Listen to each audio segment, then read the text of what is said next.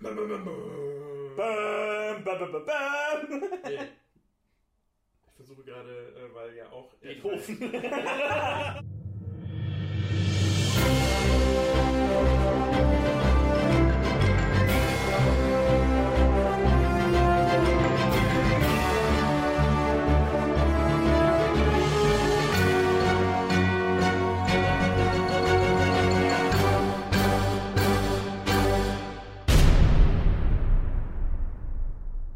Wunderschönen guten Tag an alle, die gerade hier wieder bei Formflüstern eingeschaltet haben. Mein Name ist Benedikt und ich sitze hier mit Manolo und Daniel. Servus. An sich hatten wir uns heute gedacht, hey Leute, Mensch, habt ihr nicht Bock über das DCEU zu sprechen? Ähm, also das DC Expanded Universe.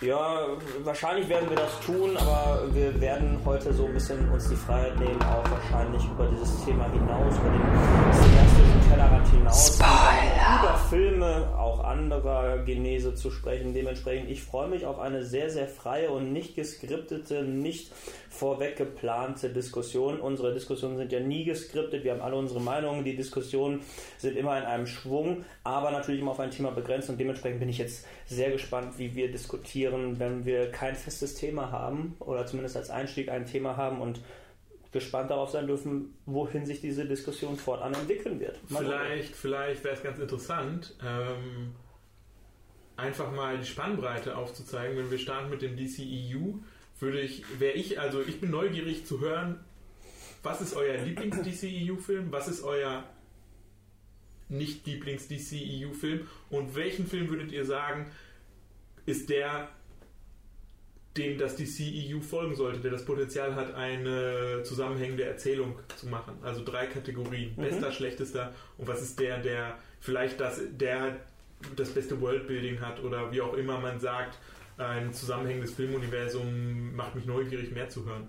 Das wäre. Wir haben vielleicht für unsere Zuhörer eben den Überblick. Acht Filme bisher, glaube ich. Mhm, ja. Acht oder neun Filme sind. Acht. Fangen wir chronologisch an. 2013 startete das DCEU mit Man of Steel.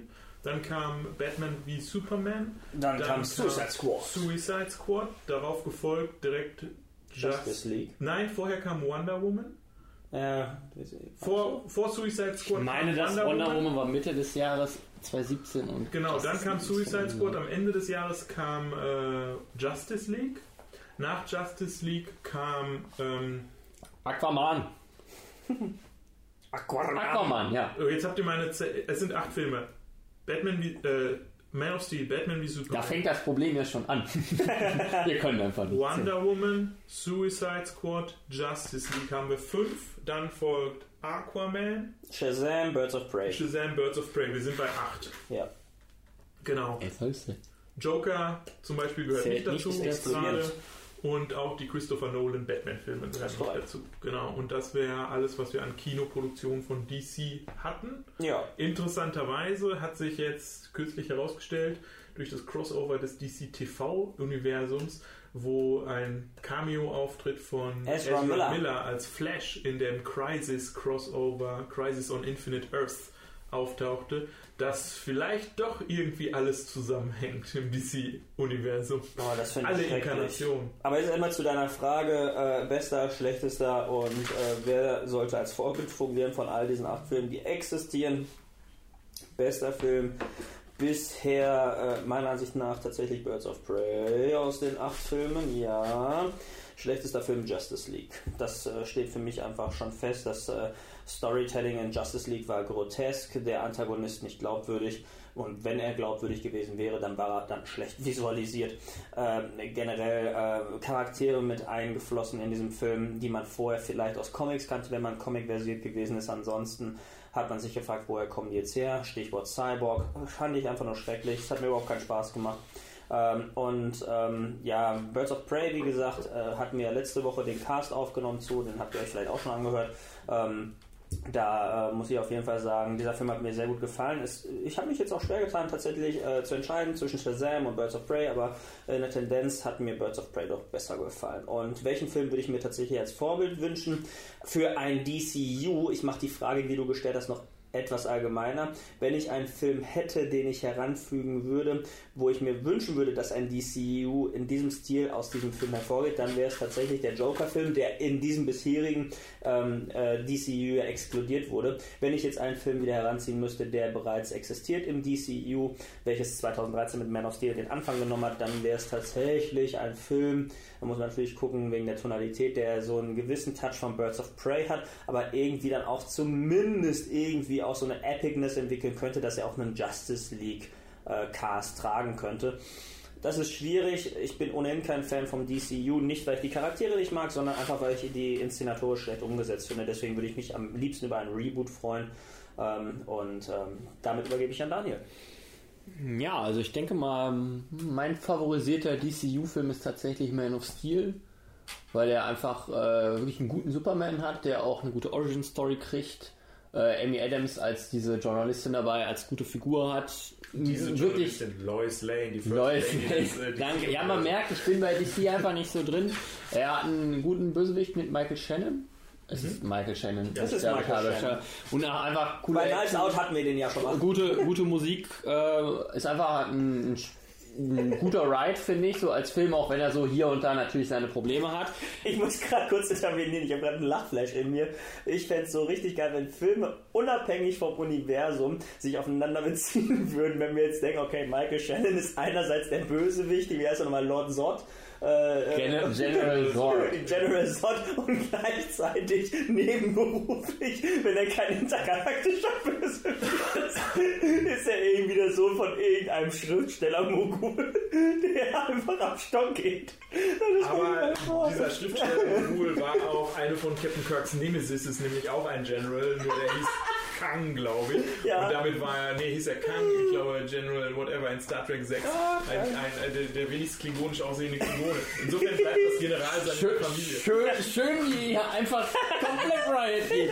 Äh, schlechtester für mich, äh, Suicide Squad, äh, absolute Katastrophe dieser Film. Hat, also Figuren kacke, Handlung kacke, Effekte kacke, Film kacke, brauchen wir nicht drüber reden. Spoiler! Ju- Just, Justice League hängt sich so da noch dran, aber äh, nee, Suicide Squad konnte es nicht schlagen. Tatsächlich die Frage, in welche Richtung soll sich das entwickeln, finde ich interessant, weil ich zum einen wirklich diesen trashigen Aquaman total gefeiert habe. Wenn man da also in diese, ich nehme mich nicht selber ernst Richtung geht und dann so ein Entertainment-Spektakel abliefert, bin ich sofort dabei.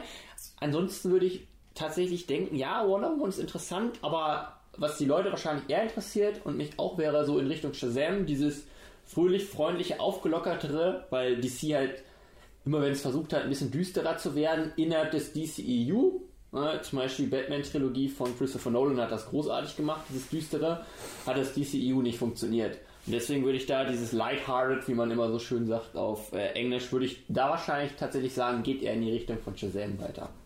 Deine Picks, Manolo.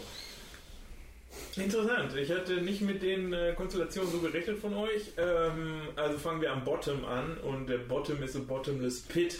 Ähm, da, äh, gibt es, da, da gibt es für mich, da gibt es für mich ein, äh, also ein Tie. Also ähm, so es denn möglich ist, werde ich auf jeden Fall direkt zwei Filme und Anteile eines dritten Films auf den niedrigsten Punkt setzen. So nominiert man einen direkt drei. Und, und so äh, ist Ist für ein mich also den wirklich, ist also wirklich der Tiefpunkt des DCEU. Ähm, und da schließe ich mich dir an, Suicide Squad und dir Justice League. Äh, das sind beides ähm, wirklich Beispiele von How Not to Do It. How Not to Do It. Ähm, Justice League können wir allerdings auch nicht ganz ohne ähm, Batman wie Superman bevor, vorher und Man of Steel sehen. Deswegen das Worldbuilding, was wir in Justice League bekamen, ist leider geerbt von, äh, von diesen beiden Filmen. Stimmt, da muss ich dir kurz reingrätschen, bevor dann jetzt die Leute sagen, ich habe Batman wie Superman als einziger, glaube ich, von uns. Ihr habt alle Filme gesehen, den habe ich nie gesehen. Ja. Say Ja. what? Ja. Und äh, insofern ähm, würde ich dann sagen, okay, fast eigentlich alles, wo noch sehr deutlich die Fingerspuren von Zack Snyder gegen den persönlich ich nichts habe und über dessen äh, tragische, über dessen tragische Familiengeschichte äh, ähm, während der Produktion von Justice League ich äh, äh, informiert bin. Also ich habe da im Grunde gelesen, dass es da einen tragischen Todesfall in seiner Familie gab Und äh, ich wünsche ihm also weder was Böses, noch denke ich, er ist der Grund für meine ganzen Nerd-Depressionen. Nein, äh, Superman ist nicht doof, weil Zack Snyder ihn doof gemacht hat in dem Film, sondern ähm, irgendwie funktionieren die Filme in ihrer Adaption für mich nicht. So, ähm, der Weg, den sie eingeschlagen haben, damit stimme ich nicht so überein. Und ich habe nichts dagegen zu sagen, wir machen dieses DCEU anders als das Marvel-Universum und inspirieren uns an Christopher Nolans Tonfall. Aber ähm, irgendwie funktioniert es für mich nicht, wenn Superman und Batman sich gegenseitig im Depressivsein steigern. Also ähm, irgendwie funktioniert die eine Figur als Spiegel der anderen. Dafür gibt es Jahrzehnte der, der Background-Stories, die, die irgendwie diese Gegensätze ausgearbeitet haben und sie schön gegeneinander katalogisieren. Aber wenn diese Konstellation, diese beiden Fokusfiguren nicht funktionieren, dann haben wir so eine Situation wie eben hier in, in, in DCEU, dass Charaktere, die vielleicht eher Second, äh, also zweite Reihe gewesen sind, nun deutlich strahlender dastehen. Also wer hätte vor zehn Jahren gedacht, dass Aquaman ähm, der Film mit dem größten Einspiel des DCEU bislang bleibt. Ein, eine Figur, der äh, zu einem Treppenwitz buchstäblichen Treppenwitz in der Big Bang Theory herreichte, weil er Eine geniale keine Folge. Kräfte Meerjungfrau, hat. Meerjungfrau-Mann, weil er keine Kräfte hat und auf einem riesigen Seepferdchen reitet. So. Also, was Und mit Fischen Kraft? reden er kann. kann. mit Fischen reden. Genau, und das ist halt irgendwie so dieses, okay, wie haben sie es geschafft, so ein Rebranding mit einer solchen Figur zu kriegen, wo sie aber im Grunde die von sich selbst betitelte Trinity also von der äh, Dreiheiligkeit des eigenen Verlagswesens, die im Grunde äh, auf ihren äh, äh, äh, äh, stählernen, marmornen und fledermausigen Schultern den DC-Verlag und damit fast das ganze Warner-Unternehmen seit me- nunmehr fast 80 Jahren tragen, ja, Batman, Superman, Wonder Woman. Von diesen dreien haben wir einen Hit und zwei massive Misses. Und damit wäre ich bei dem Top-Pick für mein äh, DCEU. Das wäre tatsächlich Wonder Woman. Nach wie vor. Ich mochte ähm, Harley Quinns äh, Emanzipationsgeschichte. Ich denke aber, dass Wonder Woman für mich den nachhaltigeren positiven Effekt hat, weil ähm, in dem Film, und ich bin sehr gespannt auf das Sequel, Ja. ähm, in diesem Film Wonder Woman von Patty Jenkins, ähm, das ist der Film, der die Mold gebrochen hat. Der hat eine weibliche ähm, ähm, Regisseurin an das Steuer gesetzt. Das Drehbuch stammt zwar noch von Männern, aber Patty Jenkins hat, glaube ich, großen Einfluss auf die Art und Weise. Ich weiß nicht, ob sie Co-Autorin war. Ich meine, Zack Snyder, Jeff Jones haben geschrieben ähm, oder Story. Und dann hat sie es vielleicht, ich bin mir gerade bei den Details nicht ganz sicher. Aber es ist für mich der Moldbreaker, nämlich weil ähm, für mich da die Ästhetik, äh, der weibliche Blick ähm, sehr stark zum Tragen kam. Das erste Mal, dass ein Multi, also ein jenseits der 100 Millionen Dollar Budget an eine weibliche Regisseurin in Hollywood ausgehändigt wurde, um einen Film zu machen. Ähm, ein, man hat das Konzept, was bei Christopher Reeve damals funktionierte, ähm, auf, auf eine weibliche Schauspielerin übertragen, ein unbekanntes, frisches Gesicht zu nehmen und ähm, ihr ja, die Verantwortung für eine, für eine Identifikationsfigur, die über die Story des Films hinaus eine Strahlkraft besitzt, eine Inspirationskraft besitzt und damit im Grunde ähm, einen popkulturellen Moment erzeugen kann, der vielleicht, zum Beispiel für die kleine Fünfjährige, die diese Figur sieht, inspirierend wirken kann. Da ist Harley Quinn ein problematischer Charakter. Der kann nicht diesen Einfluss auf Kinder haben, auf äh, die Ausbildung von Verhältnis zu Story, von Inspirationsfigur und so weiter. Und da sehe ich halt in Wonder Woman eine stärkere quasi Strahlkraft als, als bei Harley Quinn.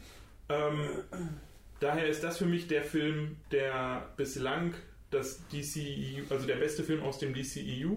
Und um zu sagen, wie ich mir wünschen würde, wie das DCEU sich fortsetzt oder sich ähm, ähm, weiterentwickelt, ich bleibe ein bisschen bei der, bei der Fortsetzung von Wonder Woman. Der Trailer Wonder Woman 84, nachdem der erste Teil im Ersten Weltkrieg spielte, spielt der zweite Teil nun im Jahr 1984, was irgendwie auch interessant ist, weil es ähm, wieder um eine bestimmte Ästhetisierung der Vergangenheit geht, aber vielleicht auch wiederum um eine Auseinandersetzung mit Frauenbild versus, Männerwelt. Also das könnte ganz interessant als Thema werden. Allerdings fehlt da noch so ein bisschen so dieses Jahr, wo sind dann die anderen Figuren alle? Wo passen die rein? Deswegen ist der World-Building-Aspekt vielleicht. Ich habe die Frage gestellt und habe selber kaum eine Antwort darauf. Ähm, du hattest mir, viel Zeit zu überlegen. Mir, mir gefiel, mir gefiel Und er hat schon viel gesagt. Ja, mir, mir gefiel auch, mir gefiel auch äh, tatsächlich dieser überbordernde Aspekt von Aquaman. Ähm, ich weiß nicht, ob das ein Weg ist, in den eine Welt aufgebaut werden Kein kann. Dauerauftrag, Ähm, glaube ich. Weil, ähm, ich meine, wir haben in Man of Steel ein Krypton gesehen, was ähnlich ausufernd, ausbordernd, wirklich interessant aussah mit den, äh, ähm, wie hieß Cool. der, Gladiator Maximus als Jor-El. Äh, Russell Crowe spielt den Vater von Superman, den leiblichen Vater von Superman. Ähm, und insofern, das war so, okay, ja, ihr könnt uns Alien-Welten, ihr könnt uns Unterwasserwelten liefern, ihr könnt uns Amazonien liefern, das kriegt ihr alles hin, ihr kriegt es nur nicht hin, diese Segmente zusammenzubringen und eine kohärente Weltschöpfung zu erzeugen. Also genau, das, das bisherige DCEU, was ja offiziell von Warner Brothers ja noch nicht mal DCEU genannt wird, Achso. ne, das ist keine offizielle Bezeichnung tatsächlich. Ähm, das fällt genauso in sich zusammen wie Krypton in Man of Steel, einfach ins Bodenlose, weil man diesen Planeten ausgenutzt hat und der am Ende ist, ja. Und äh, genauso ist es an sich auch im gesamten DCEU. Ne? Das ist einfach sehr nice to have, nice to know, aber es ist nicht so stabil, dass es sich tatsächlich über die ganze Laufzeit der jeweiligen Filme tragen kann. Ausnahmen bestätigen die Regel. Wir haben jetzt jeder jeweils einen Film genannt, wo man sagt, okay, das wäre schön, wenn sich das so fortsetzen würde. Aber bisher, vor allem wenn es dann um solche Coming-Together-Filme geht, solche Assemble-Filme, nenne ich sie jetzt einfach mal wie Justice League, hat es einfach überhaupt nicht Nee, funktioniert. gar nicht. Das wurden so Kammerspielchen, obwohl man Genau. meinte, das wäre jetzt dieser ähm, Showdown und All Meat und es wurde immer immer kleiner Genau. Man musste auch innerhalb dieses Zusammenkommenfilms einzelne Figuren ja noch vorstellen. Das war auch Ja, schlecht das- Das, äh, Also das war Schlechtvorstellung war eine absolute Katastrophe innerhalb dieses Films. Ja, schlimmer fand ich noch äh, Cyborg, ja, Ja. Cyborg war aber auch von der Optik her einfach grotesk raus. Ja, aber was, was du zu, ähm, zu Wonder Woman, zu dem Sequel sagst, ne, finde ich insofern interessant, weil ich überhaupt nicht so ist auch, also natürlich diese, diese, diese, ähm, äh, ich nenne es jetzt auch wieder wie bei Birds of Prey, dieser emanzipatorische Gedanke der Frauen in, in Film aus unserer Zuschauersicht, aber auch gleichzeitig jetzt äh, aus zeitgenössischer Sicht in das Jahr 1984, hatte ich so nicht auf dem Schirm. Ich weiß auch nicht, inwieweit der Film das direkt aufgreifen wird. Vielleicht macht das, vielleicht macht das nicht. Was ich viel eher interessant finde, ist die Tatsache, das wurde auch schon im Trailer ja gezeigt, ähm, und darauf scheint sich auch äh, die Drehbuchautorenschaft von äh, Wonder Woman 1984 darauf zu beziehen.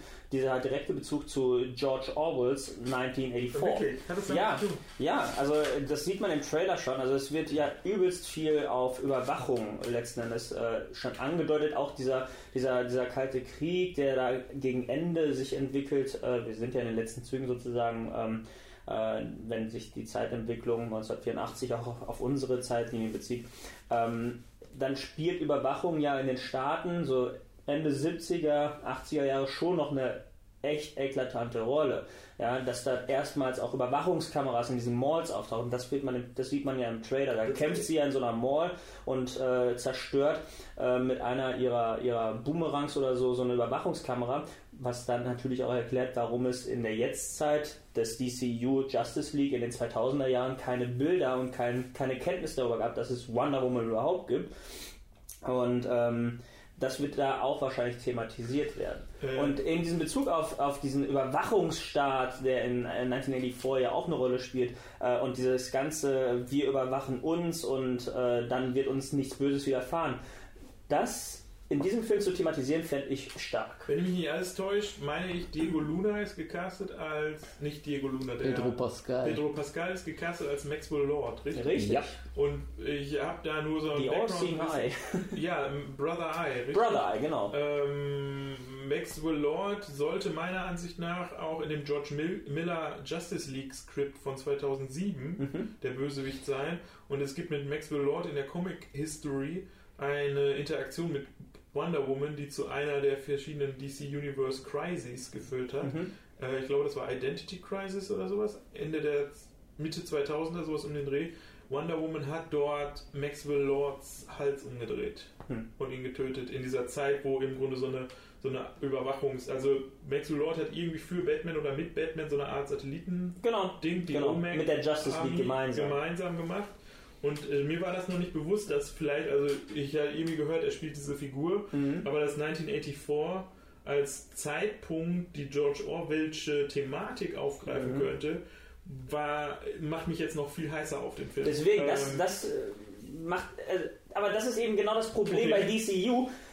Sie erwecken diese Erwartung aufgrund des Titels und dem, was man sich aus den Trailern herausziehen Das kann. glaube ich aber auch. Im schlimmsten Fall machen sie überhaupt keinen Bezug zu dieser Meinst? Thematik. So. Im schlimmsten Fall. Ja. Das, das sehe ich nämlich, das ist das große Problem. Du sagst es schon, durch dieses 1984 hat man diese Konnotation zu dem Buch eben von George Orwell.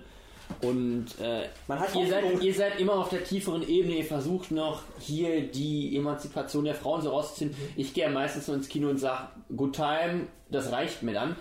Und das hat mir zum Beispiel bei Aquaman gereicht, das hat mir Shazam gut gereicht, was ich als gute Filme empfunden habe. Und immer, wenn das DCEU vorher gesagt hat, so, jetzt gehen wir mal auf die tiefere Ebene und mit diesem Titel kündigt man das an. Und wenn es dann da nicht liefert in die Richtung, selbst wenn der Film dann nur quasi auf dem Unterhaltungslevel gut funktioniert, weil Gal Gadot, ähm, hier, Trevor, der Pilot, kehrt ja auch zurück. Ja. Die Action Pine. sieht cool aus, genau, Chris Pine, danke. Ähm, dann ist das alles schön und gut, aber wenn du in diesem Titel eben das anteaserst, dass du darauf eingehen willst und auch mit Maxwell Lord das eigentlich zu erwarten Das ist und es dann. Dann nicht machen würdest, wäre es tatsächlich ein Problem. Und das Problem ist ja äh, auch nicht von der Hand zu weisen, dass es tatsächlich genauso kommen könnte, weil ja der Hauptantagonist eben nicht Maxwell Lord sein soll, sondern Cheetah. Cheetah wird der Hauptantagonist von Wonder Woman im Sequel. Und das, äh, wie das zusammenpassen soll, finde ich auch schwierig. Es wird ja auch schon im Trailer angedeutet, dass ähm, ich weiß nicht, wie die Schauspielerin heißt, die Cheetah äh, verkörpern wird. ja, Ähm, Äh, aber die äh, scheint schon eine Beziehung zu Wonder Woman ja zu unterhalten. Also dementsprechend, äh, die, da wird es wahrscheinlich irgendwas, äh, irgendwas, irgendwas vorfallen, äh, weswegen Wonder Woman den, den Zorn ihrer Freundin auf sich zieht und dann ist das einfach so eine Art, sorry, muss ich sagen, Bitch-Fight. Ja, und Kristen Wick. ja, und wie, damit kann ich dann wieder nichts anfangen. Ich, ich brauche jetzt, und das haben wir, glaube ich, in anderen in Podcasts auch schon erwähnt, also ich habe es, glaube ich, schon mal erwähnt und äh, ich weiß nicht, ob ihr das auch schon mal gesagt habt, ich brauche jetzt nicht unbedingt immer diesen Tiefgang, den wir hier bei manchen Filmen herausarbeiten, aber ich habe ihn halt einfach gerne, weil ich dann auch von einem Film mehr mit nach Hause nehmen kann und mich tatsächlich auch bereichert fühle. Ne? Das ist genauso wie beim guten Buch, dann nimmt man das, was man aus dem Buch herausziehen kann, für sich mit und hat eine schöne Zeit. Ja, manchmal möchte man aber auch vielleicht einfach nur was Trashiges lesen oder halt einen Comic lesen. Es gibt auch qualitativ hochwertige Comics, das möchte ich jetzt damit nicht runterspielen. Aber manchmal möchte man einfach nur was so für den Zeitvertreib. Ne? Da nehme ich mich nicht raus. Aber insbesondere wenn so eine Thematik auf dem Tisch liegen könnte, erwarte ich, dass der Film in Form von Trailern und auch im Rahmen des restlichen Marketings mir genau sagt, was er mir bietet. Weil wenn ich dann im Kino sitze mit einer Erwartungshaltung und die nicht erfüllt wird, dann bin ich massiv Das, enttäuscht. das ist genau der Punkt. Meine Erwartungshaltung ist öfter auch wirklich nur reines Entertainment, aber wenn man die hochlegt, wie du es gerade gesagt hast, über all diese Maßnahmen, dann muss man auch liefern können. Und DC liefert öfter nicht in den Richtig. Bereichen. Und das ist auch meiner Ansicht nach eine der größten ähm, Diskrepanzen, wenn man jetzt den Vergleich oder den Kontrast zieht zum Marvel Cinematic Universe. Vom Marvel Cinematic Universe kann man ja halten, was man möchte. Man muss nicht unbedingt ähm, äh, ein Freund von diesem Filmuniversum sein. Man muss auch nicht unbedingt äh, das nachempfinden können, was ich teilweise in den Filmen sehe. Aber wenn ich mir beispielsweise nochmal die Zeit äh, zurückhole, äh, wie äh, im Jahr 2014 äh, The Return of the First Avenger erschienen ist. Großartig. Großartiger Film. Das war für mich ein äh, Polit-Heist-Thriller, der richtig gut inszeniert wurde. 2014. Phase 2. Return of the First Captain Avenger? America 2. das Winter. Soldier. Winter Soldier. Okay. Ja. Und den fand ich, den fand ich Der richtig ist gut. Das, 14 erst rausgekommen? der ist 14 rausgekommen. Ja. Großartiger. Best, bester Marvel-Film vom MCU meiner Meinung nach. Seid ihr sicher? Ist der nicht schon 13, 14. 12? Nee, nee, nee, nee, 12 kam ja erst Avengers raus. 2012 Avengers, 2013 Iron Man 3, gleichzeitig mit Thor The Dark Kingdom bzw. The Dark World und dann 14 kam Captain America The Return of the First Avenger bzw. Winter Soldier. Ist ja auch egal. Okay. Auf jeden Fall, dieser Film hat mir, hat, mir, hat mir in den Trailern suggeriert, okay, da gibt es eine politische Komponente, die äh, mit Überwachung und Freiheit, mit diesen beiden Motiven spielt. Und genau das hat der Film mir aber dann auch geboten und dann auch diese Erwartungshaltung nicht nur erfüllt, sondern auch in gewisser Maßen äh, hier und da übertroffen, weswegen der Film bei mir zumindest auch eine gute Wertung bekommen hat. Und das meine ich eben. Du hast es gerade gesagt, das ist eben genau das Problem beim DCEU. Die spielen mit unseren Erwartungen, die, die äh, geben uns in diversen Trailern, in diversen Stills und, und anderen Pressemitteilungen so viel Zucker, sodass das ganze Pulver schon verbraucht ist, wenn der Film in die Kinos kommt. Und das, äh, finde ich, ist äh, nicht nur schlechtes äh, Filmmaking, das ist auch schlechtes Marketing und das ist auch alles andere als guter Fanservice. Das ist tatsächlich der Grund, warum man bei manchen Sachen die Trailer meiden sollte, damit man nachher nicht enttäuscht ist, wenn irgendwelche Sachen anders funktionieren. Aber das kann ja kein Kriterium sein. Genau, das, das kann ja sollte kein kein Kriterium, Kriterium sein. sein. ne? Joker zum Beispiel hat es auch gut gemacht. Den Trailer fand ich hilarious. Der Film war genial. Ja, das der gleiche Trailer auch, hatte alle Segmente des Films abgebildet. ja, trotzdem hat der traurig. Film, ja, du kannst es traurig finden, aber trotzdem hast du doch den Film genossen.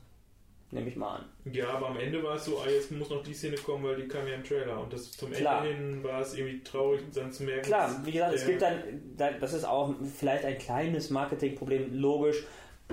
Anderes Beispiel, Fantasy Island, habe ich jetzt kürzlich gesehen, äh, habe auch den Trailer gesehen, ähm, habe zwei Trailer-Reactions dazu gemacht, äh, hatte auch schon eine Erwartungshaltung, wie der Film sich entwickelt. Der Film hat sich auch über die ersten 70 Minuten tatsächlich so entwickelt und hat dann aber einen Story-Twist, den man auch aus den Trailern sich nicht hätte herleiten können, am Ende noch gebracht, wo ich mir dachte, wow, jetzt hat mich dieser Film echt überrascht. Okay, nicht spoilern. Nein, ey, um Gottes Willen, ich spoiler den Film. Aber ich würde gerne einen Punkt von dir gerade nochmal Mhm. aufgreifen. Und zwar, ähm, wie gesagt, ich liebe diesen Trailer von Wonder Woman 2, der äh, Mhm. mit New Order äh, Cover Oh, nee. unterlegt ist. Ähm, Wunderbar. Hat schon gewonnen Ja. einfach. Wir sehen diese unglaubliche Szene, wo, wenn wir es heute mit Kamera machen würden, würde ich es jetzt nachspielen. Ähm, Wonder Woman in dieser Ja, ja. Falcon-Rüstung Ja, ja. steht und halt die Flügel hinter sich wegfallen, aber sie in diesem quasi Harnisch mit äh, Helm ist, den es in einigen Comics halt auch schon häufiger gibt. Immer wenn sie in den Krieg zieht, hat sie so eine Rüstung an. Und sie macht einfach nur so einen kleinen Move, so ähm, Standbein-Spielbeinwechsel. Ja, genau. Und das sieht halt einfach glorreich aus. Und äh, dazu gibt es dann halt in Anführungsstrichen so dieses 80er-Jahre-Design, also Architektur, Kunst, aber auch die Kleidung, die sehr Ja. stilisiert sind, aber sehr stilsicher Ja. ähm, ähm, ausgewählt sind. Und ähm, ich habe jetzt gerade auf deinen Punkt, als du das äh, häng- äh, äh, darauf hingewiesen hast, habe ich jetzt mal einfach kurz mal gegoogelt, George Orwell, Wonder Woman 2 und so weiter. Mhm. Und ähm, in diesem äh, Nerd-Feuilleton ist tatsächlich dieser Vergleich häufiger gezogen worden, Mhm. dass ähm, im Grunde äh, dann wurde Patty Jenkins gefragt, ob es einen Grund gibt, dass der Film da spielt. Mhm. Und äh, sie sagte, der erste wäre halt sehr ein eigenes Ding gewesen, der zweite ist jetzt wieder eine eigene Story. Aber die Idee dahinter, die sie hatten, war, dass in der 80er Jahre sozusagen der, die westliche Kultur auf ihrem Höhepunkt war. Also in Anführungsstrichen westliche Kultur, also der Ideologiekatalog Ja, genau. des Westens, hatte eigentlich im Grunde gewonnen oder war kurz davor zu gewinnen gegen den Ideologiekatalog des Ostens Ja. in diesem äh, Kalten Ja. Ähm, und sie interessierte es nun Wonder Woman in eine Situation zu transportieren, in der im Grunde ähm, ja eigentlich die Geschichte des weißen Mannes und die Selbst, das Selbstbild des weißen Mannes seinen Höhepunkt, seinen Bezugspunkt findet.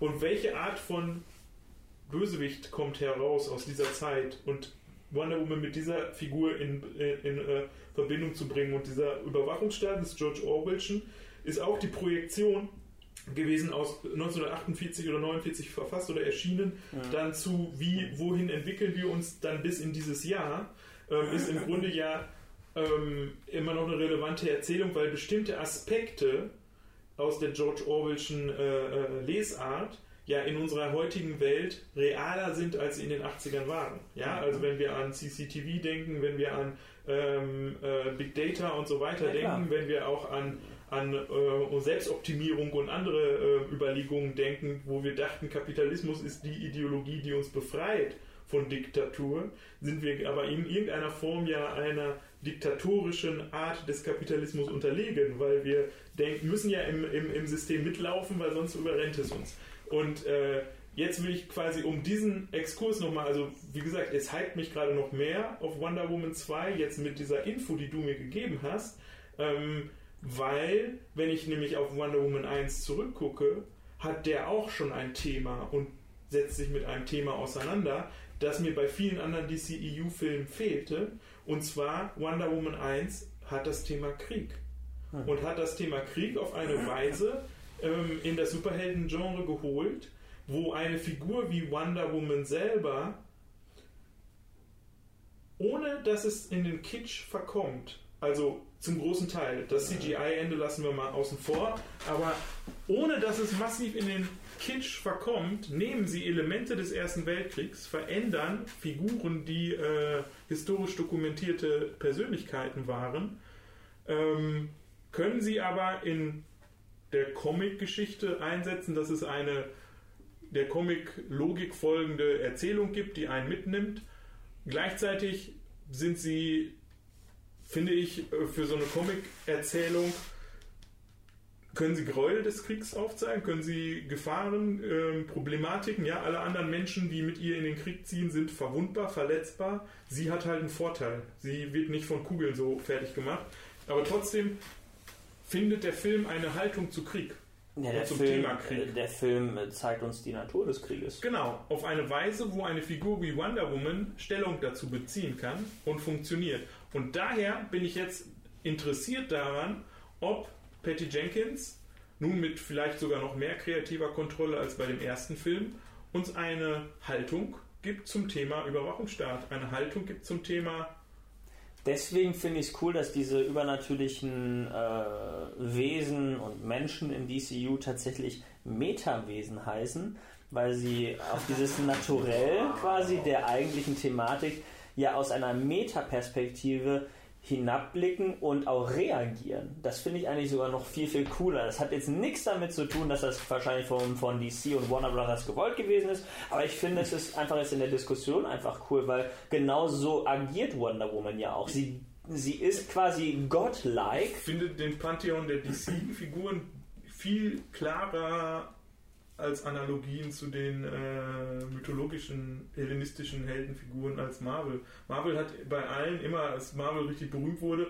hat Marvel immer den, ne, im Herzen sind sie alles gebrochene Teenager. Und diesen Bezug wollen sie alle herstellen, sie wollen sie vermenschlichen. Und bei DC haben wir Götter. Du hast so. bei DC, bei Wonder Woman hast du es in einer Szene relativ deutlich. Und das ist die Szene, wo sie in diese Festung quasi äh, auf diesen Ball geht. Genau, sie hat, sie hat in dem Moment, wo sie eigentlich versucht, es diplomatisch zu lösen, in ihrem schicken Kleid, hat sie gleichzeitig, das Kleid besteht ja aus Teilen aus dieser Waffe. Mhm. Die Waffe ist ja darin integriert. Da siehst du ja eigentlich beide Teile, die dann wirklich mitschwingen bei dieser Figur, bei diesem, was wollen wir eigentlich erzählen. Und das, da habt ihr vollkommen recht, da würde ich euch absolut zustimmen. Das ist eben genau das, das schafft Marvel zum Beispiel nicht. Und das hat der Film wirklich gut geschafft, da beides aufzuzeigen, quasi.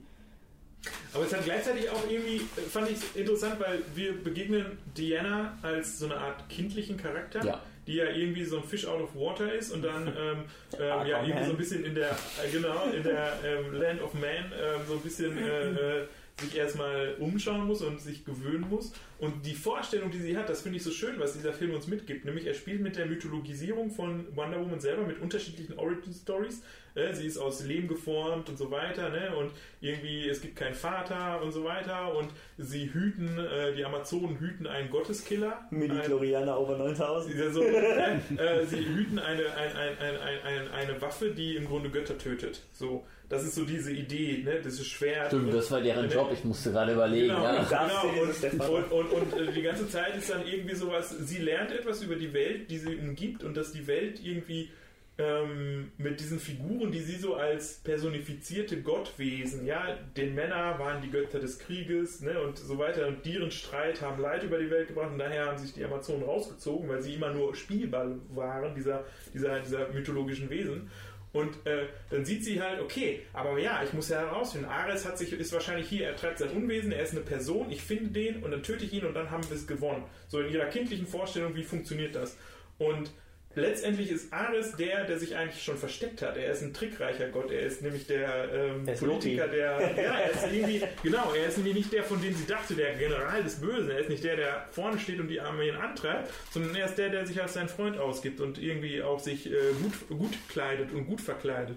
Und da hätte war, war dann letztendlich der CGI-Höhepunkt, der war enttäuschend, weil ich brauchte Ares dann nicht mehr als großes Gottmonster, sondern ähm, mir hätte diese Realisation, als sie den deutschen General da fällt mit ihrem Schwert auf dem, auf dem Dach, ne, wo sie dachte, der General, der ist halt der Böse und dann realisieren muss, oh, nee, sondern der Krieg geht weiter. Sie guckt herum und die hören naja nicht auf, sondern ne, das, es ist nicht so einfach. Ich kann nicht einen Menschen töten und damit ist der Krieg, habe ich Krieg getötet oder Krieg abgeschafft, sondern dieses, es hat eigentlich einen Meta-Konflikt erzeugt, nämlich die Realisierung, dass sie der Gotteskiller ist. Warum? Weil sie ein Gott ist, weil sie eine Halbgöttin ist, weil sie das Kind von Zeus ist, kann sie äh, einen anderen Gott töten und damit ist die Waffe, die die Amazonen immer gehütet haben, sie. Und sie hat, gehört eigentlich zu diesem Club dieser Metawesen, die über Schicksale, Lose und so Genau. weiter, die mit Spielbällen agieren. Und die Frage jetzt, wie sie im Grunde weitermacht in dieser Welt, ist eine tolle Frage, weil es auf einmal, wir sind mit dieser Figur gewachsen, gewachsen, gewachsen und auf einmal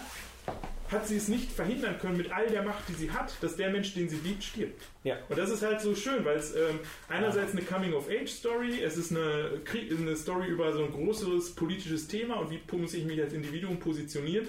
Und das ist jetzt dann, wo ich finde, das ist, ähm, wo viele der Marvel-Filme auch zu kurz kommen, also beziehungsweise sich da auch nicht mit beschäftigen, weil dann macht man halt einen Witz und dann geht's weiter.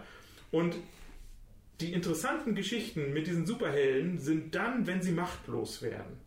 Und machtlos meine ich nicht, ich habe Kryptonit und dann kann Superman nichts mehr tun, sondern machtlos, wenn trotz allem, was sie können, sie es aber nicht schaffen. Und das sind diese Momente, wo ähm, zum Beispiel The Dark Knight von Christopher Nolan uns die quasi Enden der Fähigkeiten von Batman, der sonst so vieles kann, Ja. dann aber nicht mehr hinterherkommt, der es nicht schafft, der mit aller Macht versucht, äh, etwas zu verhindern, es aber nicht schafft. Der Joker sagt ja auch, du hast so viel Macht, aber was nutzt sie dir? Ja, jetzt? genau, Ne? genau. Er bringt es auf den Punkt. Was, was tust du mit all deiner Kraft? Und äh, es zu schaffen, so eine gottesähnliche Figur oder götterähnliche Figur wie Wonder Woman, denn wenn wir gucken, diese Wiedergänger der hellenistischen Götter, die Götter im Hellenismus waren alles fehlerbehaftete Wesen. Das waren keine allmächtigen, allwissenden, guten Wesen, sondern das waren im Grunde Menschenerzählungen. Das waren Charaktereigenschaften, das waren Charakterflaws, das waren, weißt du, eitle Fatzken und wie sie alle heißen.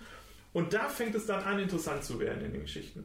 Und da haben, hat ähm, DC es hingekriegt, meiner Ansicht nach, mit Wonder Woman eine charismatische Schauspielerin, eine Regisseurin, der es um Thematiken, um Lesarten, um, um eine Art postmoderner Erzählung der Heldengeschichte, Modernisierung der Heldengeschichte ähm, geht, zusammenzubringen. Und da haben sie Feuer in der Flasche, äh, oder einen Blitz in der Flasche gekriegt. Und alles andere, wenn ich mich mir die anderen Filme angucke und mir frage, dieser Film hat ein Thema zu Krieg, er positioniert sich zu Krieg und erzeugt einen Sprungbrett für eine Figur, wo ich neugierig bin, wie es weitergeht. Wenn ich mir alle anderen DC-Filme angucke und mir frage, okay, und welches Thema haben die? Und wie positionieren die sich? Da habe ich echt Probleme, Das ist eben eine Antwort zu finden. genau das Problem bei DCEU, dass die Filme an sich nicht einen einheitlichen Ton haben. Du hast den Ton von Wonder Woman haben wir jetzt total besprochen und dann hast du sowas wie Aquaman. Ja. Rein- soll in einem Universum In spielen. einem Universum. Aquaman nüchtern betrachtet hat eine sowas von vorhersehbare 0815 Story, eine unfassbar einfache Charakterzeichnung. Äh, lebt aber davon, dass der Film genau weiß, dass er eigentlich ein Trash-Film ist, den man mit x Millionen auf Hochglanz, ich hau noch eine Slow Motion, ich lasse den Bass nur noch klatschen bis zum Ende und irgendwer haut da Sprüche oder futtert Tulpen. Ne? ähm, hat man geschafft, dass das auf einmal unterhaltsam ist. Aber die beiden Dinge passen halt nicht gegessen? zusammen. Nee, sie hat die Sie. Tulpe gegessen. und äh, ich weiß nicht, ich meine, es war eine Tulpe, wo sie äh, waren. Pferd. Ähm, das, das passt halt einfach insgesamt. Das sind für sich beides gute Filme, aber in einem Universum. Äh, das ist halt genauso. Das Wir hatten das bei dem Birds of Prey Gespräch. In der einen Welt soll dann Gotham sein, wo dann äh, hier äh, Wonder Woman ist dann auf diesem anderen Bereich. Dann hast du sowas wie Krypton, das ist wieder komplett woanders. Ja, gut, Ähm, aber hallo, ich meine, guck dir Avengers Endgame oder den anderen davor an, Infinity War. Äh, die Sprünge, die du da durch die Galaxie hattest, machten die Welten auch keinen Sinn mehr. Zu genau. Und das also, finde ich ist ein Riesenproblem, was dann auftritt, wenn du irgendwann denkst, es soll ein Universum, es steht ja sogar im mhm. Titel drin sein und denkst dir, nee, es passt vielleicht immer in seinen Bereich, aber insgesamt der Unterschied äh, zum Marvel Cinematic Universe ist, dass die Planeten und das Universum selber ja schon in den Solofilmen mitunter entwickelt worden ist. Da hat man eine Stringenz. Wir sind erst auf der Erde, kriegen da entsprechend die Charaktere vorgeliefert, Iron Man, The Incredible Hulk, Captain America mit ihren Besonderheiten, ja, mit ihren Origins. Und dann in der Phase 2 erweitert sich dieses Universum dann auch noch dadurch, dass wir äh, Asgard noch besser kennenlernen mit äh, Thor The Dark World. Man erweitert also das Universum in Phase 2 um das Universum, eine, eine galaktische Komponente, Stichwort Guardians of the Galaxy. Und in Phase 3 explodiert das Ganze dann, wenn man dann auch noch das Multiversum mit reinbringt, zumindest andeutungsweise schon mit Doctor Strange und ähm, und eben dann auch Endgame und den, den Infinity Stones. Ja, also da ist schon eine Entwicklung, wo ich sagen kann, okay, ja, in Endgame und Infinity War werden Planeten erwähnt, äh, die einfach so da sind. Dafür hat man aber zumindest dieses Universum in den vorherigen 20 Filmen schon so weit gefüllt, dass man sich zumindest in diesem Film damit arrangieren kann, wenn man jetzt auf einmal auf Planeten ist, die man vorher noch nicht kannte, mit Personen agiert, die man vorher noch nicht kannte, weil einfach diese Filme so groß sind, ähm, dass man äh, das nur als Randnotiz so erwähnen kann. Wenn man das unbedingt noch alles vorher erwähnt hätte wissen wollen, dann hätte man da auch einen Film drüber machen müssen. Ja, aber die Topografie des Marvel-Universums ist sehr eng, finde ich, ästhetisch. Die Topografie, die diese galaxisweiten Crossover-Konflikte in Comic-Heften haben. Das ist, nicht, ja. das ist nicht die Star Wars Galaxy Far Far Away. Das weißt du, das ist das nicht, das ist, ähm, wenn ich es vielleicht mit einer Game of Thrones Metapher erzählen kann, Mach. das ist Staffel 7 und 8 Game of Thrones, mhm. aber nicht Staffel 1, mhm. wo man einen ganzen Weg lang von einem Land ins andere unterwegs ist, sondern jetzt hat man einen Drachen und man kann mal eben fliegen, wofür man vorher eine ganze Staffel brauchte. Und dann, das zerstört für mich ähm, ja, die Kohärenz von so einem Universum. Du hast ganz viele Marvel Cinematic Universe Titel jetzt gerade genannt und ähm, ich glaube, diesen Sprung, den sie gemacht haben in die größere Galaxie mit Thor am Anfang mhm. und dann hinterher ähm, ähm, Guardians. Guardians. und sowas, ähm, war auch ein richtiger Sprung und ich denke, das geht scheinbar noch weiter in diese Welt jetzt, weil das, was Klar, in Phase die 4 Eternals, die Eternals und äh, was dann alles kommen mag. Auch schon. Ja, und aber bei Captain Marvel fand ich, also zum Beispiel den ersten von diesen doppelten Avengers-Finale-Dinge jetzt. Nicht, was war denn das? Infinity, Infinity War. war der erste. Fand ich ja erstaunlich, weil er irgendwie ein. Äh, der war ja halt 36 Charaktere oder sowas, die man irgendwie in die Luft warf und so jonglierte und es funktionierte, weil die irgendwie so bing, bing, bing, bing, wie so ein Ping-Pong-Spiel in 3D mhm. äh, funktionierten. Und ich habe gedacht, ja geil, krasser kann ich eine Achterbahnfilm, äh, eine Achterbahnfahrt nicht auf ein, äh, auf ein, ähm, auf ein Kinoleinwand bringen. Aber dafür, dass ich dann halt auf der Kinoleinwand eine Achterbahnfahrt er erlebe, wo halt die Figuren vielleicht dreieinhalb Sätze sagen dürfen und dann kommt schon die nächste Figur, funktioniert das erstaunlich gut. So, gleichzeitig bin ich da aber auch ganz nah bei Martin Scorsese, der sagt, das ist ich gehe, das ist ein äh, no Cinema. das ist No Cinema, das ist irgendwie was anderes, das ist ein Comicfilm, das ist, das funktioniert wie halt die Heftchen, jede Woche kommt 20 Seiten und ich lese das, aber es ist halt nicht Erleben von menschlicher Erfahrung in der Weise, sondern es ist Adaptieren von dieser Haltung zu Geschichten erzählen, zu Bildfolgen, zu krassen Kräften. Weil wenn ich mir mal angucke, wie Thanos auf diesem Titanenplaneten seine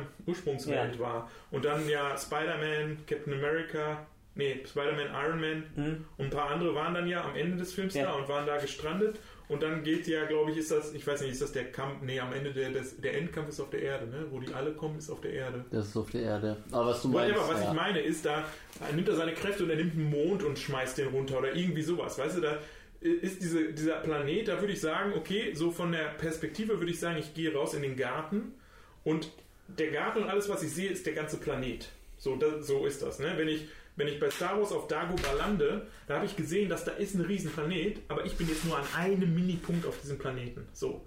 Und das ist so dieses, ähm, ähm, wo ich sage, okay, da kann ich mich als Körper verorten und bin wirklich auf einer anderen Welt. Bei Avengers bin ich immer noch auf einer Comic-Seite. So, weißt du, ich bin immer noch in dem Rahmen einer Comic-Seite, nur dass das jetzt halt die Leinwand meines, meines Fernsehers ist. Aber ich bin nicht in einer anderen Welt. Weil so ähnlich wie, und da mag der Look anders sein, beim DCEU hat das massiv diese, diese, diese dunkle Welt, dieser Filter Level, die so über die Bilder gelegt Ja, ja. wurden. Die haben für mich die ganze Zeit, im Grunde, ich bin auf so einer Comic-Seite. Da hat man es noch mehr gesehen. Da haben wir es noch mehr gesehen, aber gleichzeitig hat Marvel auch so einen Look. Nicht den exakt ähnlichen, aber Marvel hat einen eigenen Look. Ja. Marvel ist zum Beispiel bei Doctor Strange, haben ja alle gesagt, oh, das ist ja ähm, Inception nur noch krasser. Fand ich nicht. Fand ich nicht. Inception war, das passierte in der Welt. Genau, also das passierte genau. auf der Erde bei mir. Und ähm, Doctor Strange passierte irgendwie in so einem Kästchen auf einer DIN A4-Seite im comic Den Vergleich würde ich auch so nicht unterschreiben mit Inception. Ja, aber es war halt, also ich denke, technisch war es wahrscheinlich sogar aufwendiger als Ja, Inception. äh, ja, aber trotzdem, das, was du an Mehrwert aus Inception rausnimmst, das kriegst du bei Doctor Strange. Ich meine nur von, was ich an visuellem Ja. Eindruck kriege. Also quasi, obwohl ich es mehr mache, kriege ich nicht mehr raus. ja. Ja, und, das, und das ist der Unterschied. Und das, das ist der Unterschied. Star Wars hat, wie ähm, 2001 Odyssee im Weltraum, eine fotorealistische Ästhetik gemacht, hat da mehr gemacht und hat mehr rausgekriegt. Ja, du hast nicht gesagt, okay, die Technik, die Star Wars angewendet hat, ist aber weniger, als ich bei 2001 Das ist ja eben das große Problem von DC, dass DC, und das ist das, was mich immer am meisten stört, einen Fake-Look hat. Diese ganze Umgebung, wo alles spielt, wirkt nicht echt. Und das fällt halt besonders auf, wenn DC mir verkaufen möchte, wir spielen jetzt hier auf der Erde in einer Großstadt. Und ich denke, nein, es ist ein Studio, es ist ein Hintergrund und so. Deswegen konnte ich mit Aquaman super connecten. Aquaman ist etwas, Da ist gar nichts echt. Genau, es ist nichts echt. Es gibt fast nichts. Wir sind kurz an Land und dann geht es wieder wild durch die Gegend. Und das funktionierte, weil das an sich stimmig war. Aber ich kann mir zum Beispiel nicht vorstellen, dass das riesige Unterwasserreich, wo ganz viele Leute sind, ist auf einmal quasi, sagen wir jetzt mal, an der Küste von Gotham. Weil Gotham, äh, abgesehen davon, dass man offensichtlich bei DC immer noch nicht verstanden hat, wie man Effekte richtig benutzt, in einigen Bereichen, besonders bei Feuer, müssen die Leute echt aufpassen. Äh, es funktioniert einfach nicht. Und das war das auch, was du gesagt hast. Genau, es wirkt wie so eine Seite aus dem Comic, wo man drauf guckt, weil es Und- einfach nicht echt fotorealistisch Und die aussieht. ganze Welt ist inkohärent. Das stört mich noch viel mehr. In Justice League wird ja auch der Gotham Harbor massiv zerstört. Davon sieht man dann in den Folgefilmen gar nichts mehr. Auch jetzt in Birds of Prey. Irgendwie ist Gotham ziemlich sauber davon gekommen. Das hat mich auch gestört. Also da sieht man gar nichts von den Nachwirkungen der vorherigen Filme, sodass man Gut, sich aber ja das hat man beim Marvel auch nicht wirklich gesehen.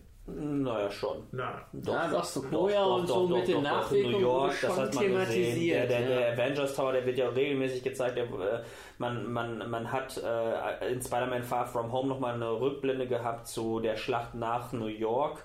Äh, von New York, äh, wo dann Thompson, der später ja dann der Geier wird, ähm, ähm, letzten Endes mit seiner Firma ja dann auch in den Trümmern von New York letzten Endes diese Alienwaffen. Also es gibt diverse Bezüge, wo man merkt, okay, das ist äh, stimmig, das passt. Ja, Moment, es ist aber viel Behauptung. Also bei den Avengers-Filmen, wenn ich nur die sehe, sehe ich da nicht viel von. Ja, Äh, wenn du nur die Avengers, zack, Aber deswegen- sich nach dem, also Spider-Man, welcher äh, mit dem Vulture war Vulture war ähm, Homecoming. 16, Ja. äh, 17, 17, 17, 17, fünf 17. Jahre nach Avengers 1, als New York kaputt gemacht wurde. Da gab es schon die Netflix-Serien. Da hat, haben die Netflix-Serien, zum Beispiel, die alle in New York spielen, haben das aber auch nur gesagt. Ja, äh, Hatten aber auch Bezug, zum Beispiel das Intro, äh, da hat man den Avengers Tower auch gesehen. Ja, der Fisk zum Beispiel hat halt gesagt, großartige Figur, die auf jeden Fall ins Kino hätte geholt werden Ja, sollen. auf jeden Fall. Ähm, hat gesagt, so von oder seine Immobilienspekulationen sind halt über die, aber man hat das nie gesehen. So, also ne, die visuelle Kohärenz Ja. von Marvel war genauso wie die visuelle Kohärenz von Transformers nicht vorhanden. Mm, Aber das ist ein Problem, was wir bei Effektefilmen eh haben im Moment. Aber tatsächlich, wenn wir jetzt wirklich an dem Punkt sind, ich habe letztens noch, ich glaube, das war von Looper, ähm, eine Liste gesehen, in welcher Reihenfolge man die DCU-Filme am besten schauen kann. Bei Marvel kannst du sie der Reihenfolge durchschauen, weil sie aufeinander aufbauen. genau. Bei DC ist das nicht der Fall.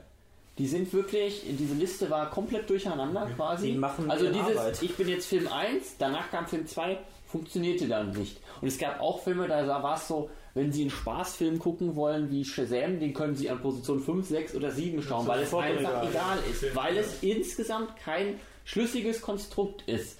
Natürlich wäre es unlogisch, Batman wie Superman vor Man, of Steel zu gucken. Ja. Aber, oder vielleicht, aber ob man einige Sachen halt intern tauscht oder nicht, das ist halt relativ egal. Ja, gut, Zum Beispiel die halt- Origin Story von Aquaman kam nach Justice League raus. Ja. Das heißt, wenn man wirklich alle durchguckt, würde man natürlich erst Aquaman gucken Und das finde ich. und dann würde man innerhalb von Justice League den Rückschritt machen, die eigentlich bekannte Figur auf einmal da wieder nochmal kennenzulernen und das in wesentlich Stimmt, schlechter. und so ist auch äh, die Darstellung von Wonder Woman in Justice League ein Rückschritt, weil Vollkommen. Äh, von der Sexualisierung ihrer Figur zu, wir haben die Kamera unterm Arsch, ihr Ausschnitt geht bis zum Bauchnabel, Ja. ähm, halt äh, und alle anderen Amazonen tragen nur noch das ein ist alles Bikini. beliebig. Genau, Es ist beliebig. und es knüpft nicht an an dem, was man schon Ja. erreicht hat mit dem vorherigen Film, der 80 Jahre vorher spielt oder so. Das ist schrecklich. Äh, genau, das ist, oder 100 Jahre fast, das ist tatsächlich ein Problem. Ähm, und da, ich glaube, äh, too much, too, too soon äh, war wahrscheinlich das Problem. Definitiv. So, wir sehen gerade, Marvel ist irgendwie acht Jahre im Voraus. Aber was sie halt nicht sehen, ist, dass sie die ersten fünf Jahre von den Marvel-Filmen halt drei der erfolgreichsten oder beziehungsweise 2008 bis 2013 haben sie zwei Batman-Filme rausgebracht, die jetzt nicht zu ihrem Shared Universe gehörten, die aber halt einspieltechnisch massiv über den Marvel-Filmen aus der Zeit lagen. Mhm. Ja, also ähm, sich quasi dann in den kleineren Vergleich zu begeben. Ähm, oder ich meine, beim Man of Steel haben sie auch noch mit äh, Produzent Christopher Nolan gestartet. Ähm, ich weiß nicht, hat sogar David Goya das Drehbuch zu Man of Steel geschrieben? Das könnte gut Bin mir sein. nicht Ja, sicher, der auch Dark Knight ja mitgeschrieben hat. Ähm, das ähm, im Grunde man hätte sagen Hat können, er. hat er. So. Zusammen mit. Nee, nee, na, alleine. Alleine hat er Ja. das gemacht, ja. Ähm, das heißt, irgendwo war da ja sogar eine kreative Konsistenz. Es wollte kein Shared Universe mit den Nolan-Filmen sein, weil Nolan gerne diese Filme, weil er sagt halt, in seinem Universum macht es keinen Sinn, dass ein Superman existiert. Weil es richtig ist, genau. Aber man hätte halt auch eine Variation des Nolanschen Batman machen können. Äh, man hätte die Lichtästhetik von Nolan beibehalten können, also eine reelle Welt in realen äh, Ja. Orten gedreht und äh, ich hatte den, das Gefühl, dass man versuchte, mit Man of Steel eine Ästhetik zu entwickeln, zum Beispiel diese Kampfszenen, wenn Zod und Superman in der Luft aufeinander einprügelten, die Mhm. haben Bilder gezeigt, die ich so noch nicht sah, ja, wo ich äh, im Grunde, ne, wo die Kamera über dem Arm und dann schlagen Ja. sie und es ist so ein, man ähm, haut aufeinander und wird gleichzeitig in beide Richtungen wieder. Gut, das hat mich an ne? Matrix erinnert. Ja, aber es war auf eine andere Weise, weil bei Matrix alles ähm, eine technoide Form hatte. Bei ähm, Das wirkte auch bei Justice League und auch bei Man of Steel meiner Ansicht nach schon technisch. Also ich hatte bei ähm, ich hatte das Gefühl, dass es eher aus der Biologie der Figuren herauskam. Weißt du, also es ist eher was körperliches war als rein techn also eine reine ähm, technologische Ästhetisierung, die innerhalb einer simulierten Welt passiert. Weißt du, das Ja, war rede, ja, ja, aber zum Beispiel diese finale Szene aus Matrix Revolutions, äh, wo Smith und, und Neo aufeinander zulaufen und äh, auch genauso sich mit den Fäusten treffen und alles um sie herum wegfliegt. Genau das ist ja auch bei Justice League und auch bei Man of Steel in dieser finalen Schlacht zwischen Zod und, ähm, und Superman der Fall, wenn sie damit einfach mal komplett Metropolis einfach niedermähen. Genau, und eigentlich hätte ich von Superman erwartet, das nicht in Metropolis zu machen, sondern er hätte mit aller Macht versucht, ihn einfach irgendwo Ja. anders aufs Ja, Meer, ich denke, an die Küste, wo auch immer hinzuziehen. Das ist halt das größte Problem von DC. DC ist sich offensichtlich gar nicht sicher, welche Route verfolgen wir eigentlich. Und was ist, was Was ist eigentlich unser, genau, Ja. ist unser großes Ziel eigentlich? Wenn sich DC jetzt festlegen würde zu sagen, okay, das Gesamtuniversum funktioniert einfach nicht, wir machen jetzt gute Einzelfilme, würde ich damit klarkommen. Wenn man jetzt aber versucht, immer einen Film in dieses schon jetzt nicht funktionierende Konstrukt hereinzupressen Mhm. und damit immer diesen Vergleich zu zwingen, aber in dem Film war es doch so, jetzt wird es auf einmal so erzählt, dann stellst du dir ja selber jedes Mal nur ein Bein. Mhm. Deswegen werde ich jetzt versuchen, was natürlich bei einer Fortsetzung von einem Film relativ schwierig ist, erstmal die anderen Sachen zumindestens auszublenden. außer dem ersten Wonder Woman, weil den kannst du nicht ausblenden. Aber wenn ich jetzt in Wonder Woman 1984 sitze, 48 wäre auch bestimmt interessant, aber naja, äh, dann kann ich keinen Aquaman oder Shazam im Hinterkopf haben. Das funktioniert nicht. Das, wird, Ja, das, würde nicht, das das würde nicht. nicht funktionieren. Das heißt, Das ich kann ihn nur noch gar nicht gesehen, ähm, ja. wenn ich das machen würde, dann würde ich denken, ja, aber wie was? Die Wasserleute nebenan, was sagen die denn dazu? Ja. Äh, dann bist du, dann hast du ein Riesenproblem, weil du den ganzen Film gar nicht mehr genießen wirst, weil du die ganze Zeit nur diese Fehler sehen Ja, wirst. aber man wird sich die ganze Zeit nämlich fragen, was hat Aquaman im Jahr 1984 denn gemacht? ne? Der war irgendwo in der Highschool wahrscheinlich. Ja, aber trotzdem, man wird sich ja das fragen. Ne, er ist ja schon da. Also, ja, Und, okay. und die Aquarianer, die Atlantiker sind ja auch schon alle da. Also, was, was passiert denn da unter der Meeresoberfläche, unter dem Ja, Meeresspiegel? und, genau, und dann wird es absurd, weil ähm, irgendwie. Ja, es ist die große Frage, muss ich im Grunde so logische Erzählmuster an solche Welten ranziehen? Weißt Musst du, das du ist ja nicht. auch der. Das ist ja Aber du musst halt wissen, ob du es möchtest. Und Genau, das scheint DC genau. nicht zu wissen. Und du musst wissen, du, wie du es machst, wenn du es nicht möchtest. Und Genau, Das machen die genau. auch Und nicht. das ist und das, ja irgendwie ist die Währung, die die äh, Figuren jetzt alle haben, ist ja ähm, ähm, ist ja ähm, oder die Figuren, die diese Fran äh, Fi- Filmfirmen, Produktionsfirmen alle wollen, ist ja ähm, so eine Art kohärentes Erzählfranchise zu haben, Multimedia-Plattform, Das machen sie Inhalte. 2013 falsch. ähm, wie, wie heißt das, ähm, IPs, ne? Intellectual Properties, die Mhm. halt crossmedial ausgewertet werden können, aber halt auch dieses, ja, wie, wie nennt man diese Art des Erzählens, die das MCU ist oder die Star Wars oder Star Trek sind, wie nennt man diese, diese quasi, es sind ja Seifenopern-Konzepte, die sich ad perpetuum fortsetzen können, also ähm, Ich würde es einfach ganz plakativ einfach als Filmuniversum beschreiben. Mehr ist es ja nicht. ja, aber Es es, es, Bond ist ein Filmuniversum, aber da hat jeder Film äh, dann nenn's Franchise. Ja, nee, das sind, das sind, das sind ähm, Überbegriffe. Also ich meine, ich- das, das, das sind diese Begriffe.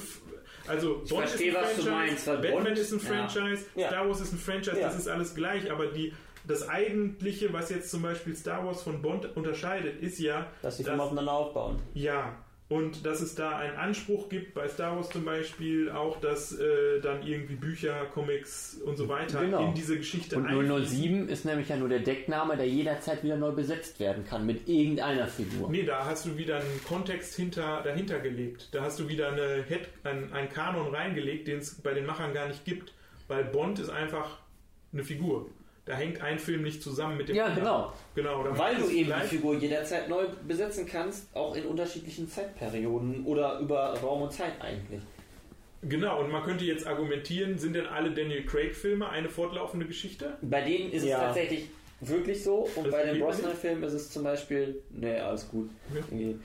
Genau. Äh, ist es zum Beispiel nicht der Fall. Also die Craig-Filme gehören halt zusammen, äh, weil sie thematisch aufeinander aufbauen und die Brosnan-Filme könntest du auch wild durcheinander würfeln, es wäre egal. Äh, das ist halt eben genau, das ist eben genau der Unterschied. Und das musst du, wenn du so ein Universum aufbaust, musst du dir dessen bewusst sein, wie du es handhaben möchtest.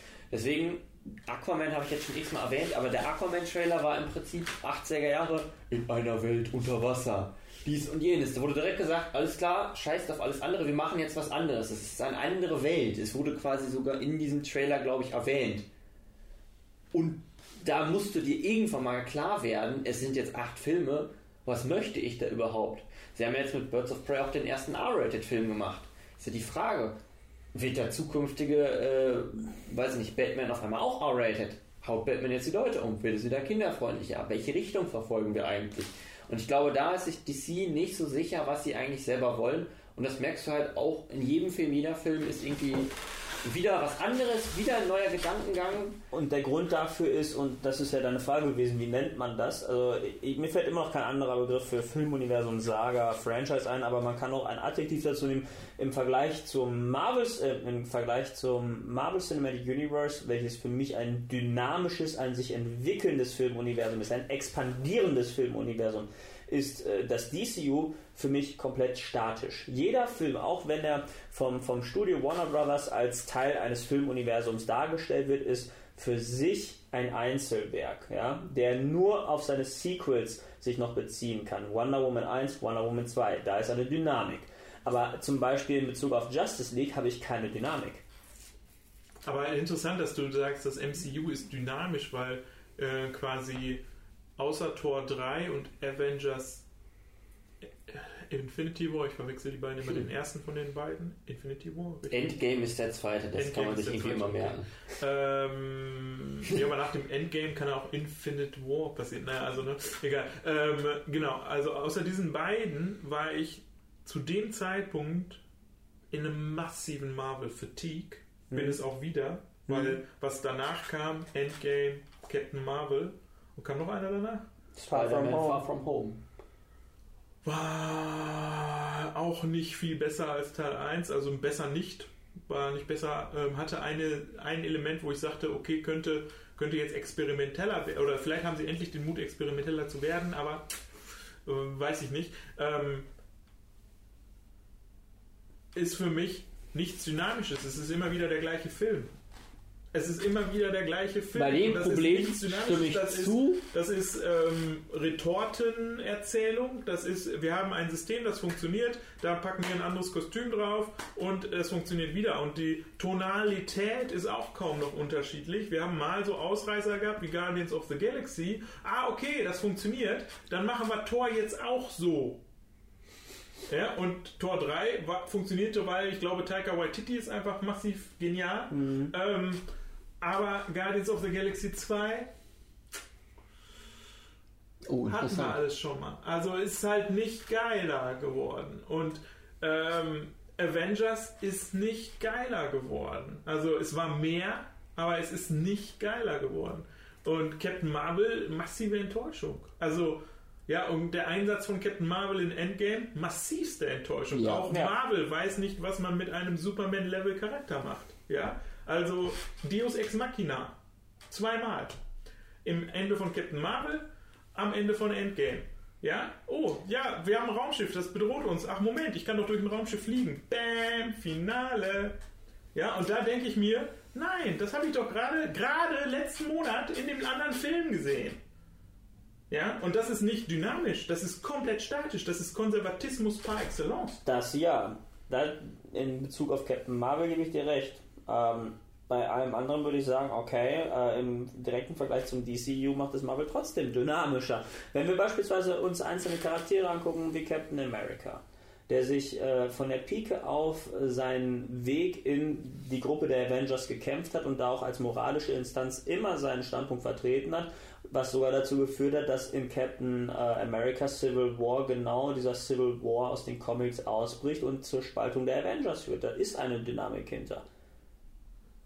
Eine mehr Dynamik als im DCU auf jeden Fall. Ja, da, dem würde ich definitiv auch zustimmen. Ich sehe das Ich, Problem. ich, ich, ich, ich sehe es auch. Also ich sage jetzt ja auch nicht, äh, es gibt nur Schwarz und Weiß. Ich sage jetzt nicht, äh, Marvel Cinematic Universe ist der Inbegriff einer dynamischen Erzählweise und äh, äh, das DCU ist komplett das Gegenteil. Wobei das würde ich wahrscheinlich sogar so wirklich behaupten. Das ist rein statisch. Aber im unmittelbaren Vergleich habe ich mehr Wendungen, mehr Twists, ob vorhersehbar oder unvorhersehbar, im Marvel Cinematic Also- Universe. Und das macht die Welt und das Universum für mich kohärenter als das DCEU. Habt ihr in letzter Zeit mal, also eben hatten wir den äh, Winter Soldier erwähnt, habt ihr in letzter Zeit mal wieder so einen alte, älteren Marvel-Film euch angeguckt? Den Winter Soldier habe ich, glaube ich, vor zwei Wochen geguckt. Und, und wie war das für dich? Gut. Ja? Aber ich mag den Film auch total. Ich auch. mochte den super, das war mein Lieblings-Marvel-Film. Mhm. Und dann habe ich den Ist es nach wie vor vor ein paar? Monaten auch nochmal geguckt, beziehungsweise der kam im Fernsehen. Und ich fand den super schlecht gealtert. Super schlecht gealtert. Okay. Also, ähm, ich fand diese, ähm, diese Stimmung, die der Film machte, dieses Bedrückte, dieses, oh ja, wir sind gerade in so einer, wir müssen undercover gehen und so eine, also so ganz aufgesetzt. Und die Action fand ich ganz schlecht choreografiert. Ganz schlecht. Mm, Bei der Action muss ich dir recht geben. Ich habe den auch mehrfach gesehen, bestimmt schon fünf, sechs Mal.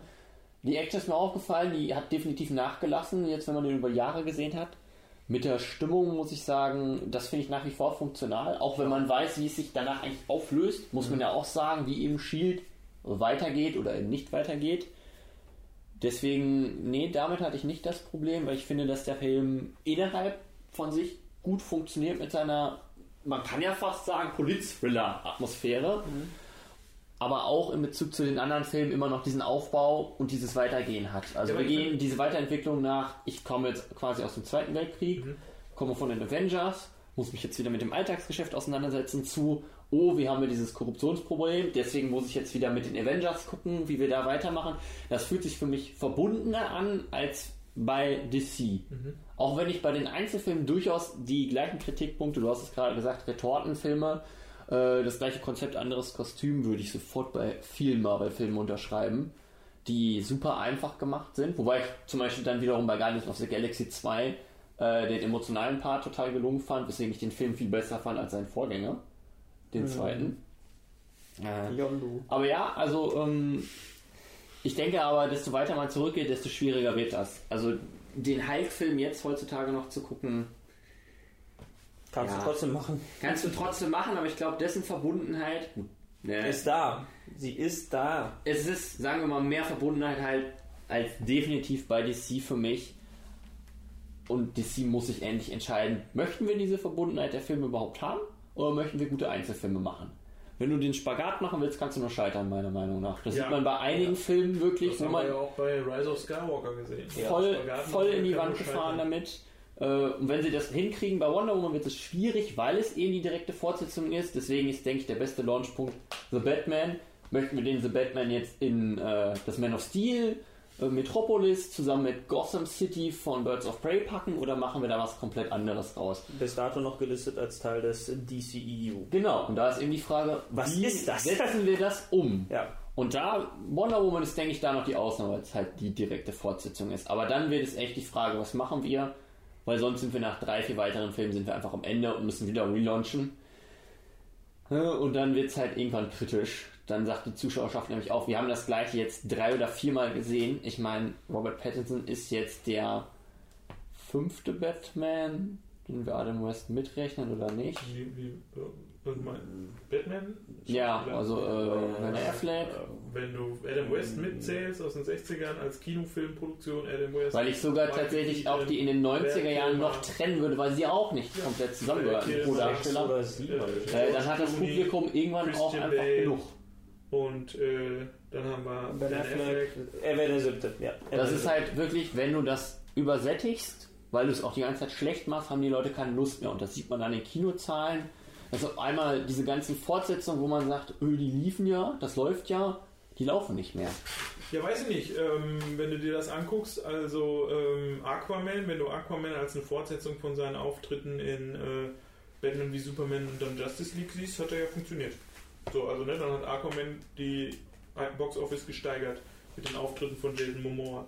Ich weiß nicht, ob das der Personenkult ist von Jason Momoa oder ob der Film, also ich verstehe es auch nicht. Ne? Also der Film hat jetzt quasi, was ein Spiel angeht, äh, ist er in der Liga von Joker und Rise of Skywalker tatsächlich. Und wenn ein Star Wars-Film, der wirklich seine Probleme hat, es nicht schafft, einen richtig schlechten Trash-Superheldenfilm zu übertrumpfen, ähm, aber Star Wars eigentlich noch immer eine ganz andere Level an, an äh, Storytelling. Storytelling eigentlich mitbrachte, dann läuft was massiv schief, Ja. weil ähm, der Star Wars hat seine massiven Flaws und ich ärgere mich über so viele Dinge, da haben wir schon lange drüber geredet.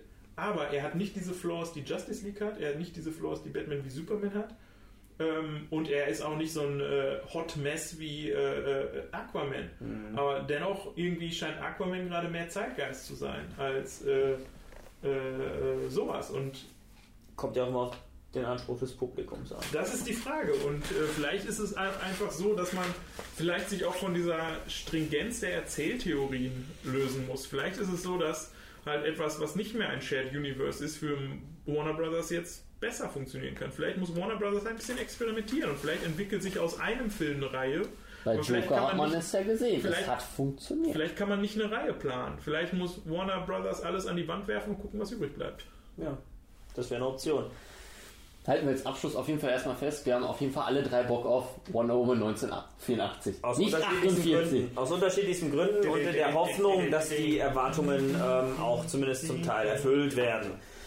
Ja, äh, war auf jeden Fall geil. Wir haben schon wieder eine Stunde, glaube ich, voll. Und ähm, ich würde sagen, dieses Thema Marvel Cinematic Universe, DC Expanded Universe wird uns auch das Jahr 2020 weiter begleiten. Ich denke auch mal euer Einverständnis vorausgesetzt werden wir auch über das Jahr hinweg noch mehrere dieser losgelösten Casts auch zu diesem Thema machen und auf alles weitere mit euch freue ich mich sowieso, weil ich euch einfach richtig geil finde und mit euch einfach sehr gerne hier auf dieser Couch oder wo wir auch sonst noch unsere Casts aufnehmen sollten. Ähm, ja, Hashtag das gerne Werbung. mache. Hashtag Werbung, Hashtag liefert uns einen Ort zum Aufnehmen und Drehen Call und so us, weiter. we call you back. Und natürlich an alle Studios, Presseexemplare sind immer gerne gewünscht. Das sowieso. Das sowieso. Fanpost natürlich auch, haben wir einen Briefkasten? Ich glaube noch nicht. Äh, Manolo, gib mal deine Adresse. Nein. Nur Bargeld direkt vor die Tür. ja, damit würde ich sagen, wir verabschieden uns von allen, äh, die zugehört haben und sich dieses Geschwafel echt gegeben haben. Respekt. Wie ja. nennen wir das denn? Formflüstern Talk? Wir brauchen noch einen guten Titel. Formflüstern Flüstern. Gebrüll. Hier hat keiner gebrüllt. Ja, wir sind auf der Metaebene jetzt. Seid langsam. Also. So. Ja, damit äh, würde ich sagen, Ahoi hoi. Und nicht vergessen, Freunde der Nacht, Filme sind einfach geil.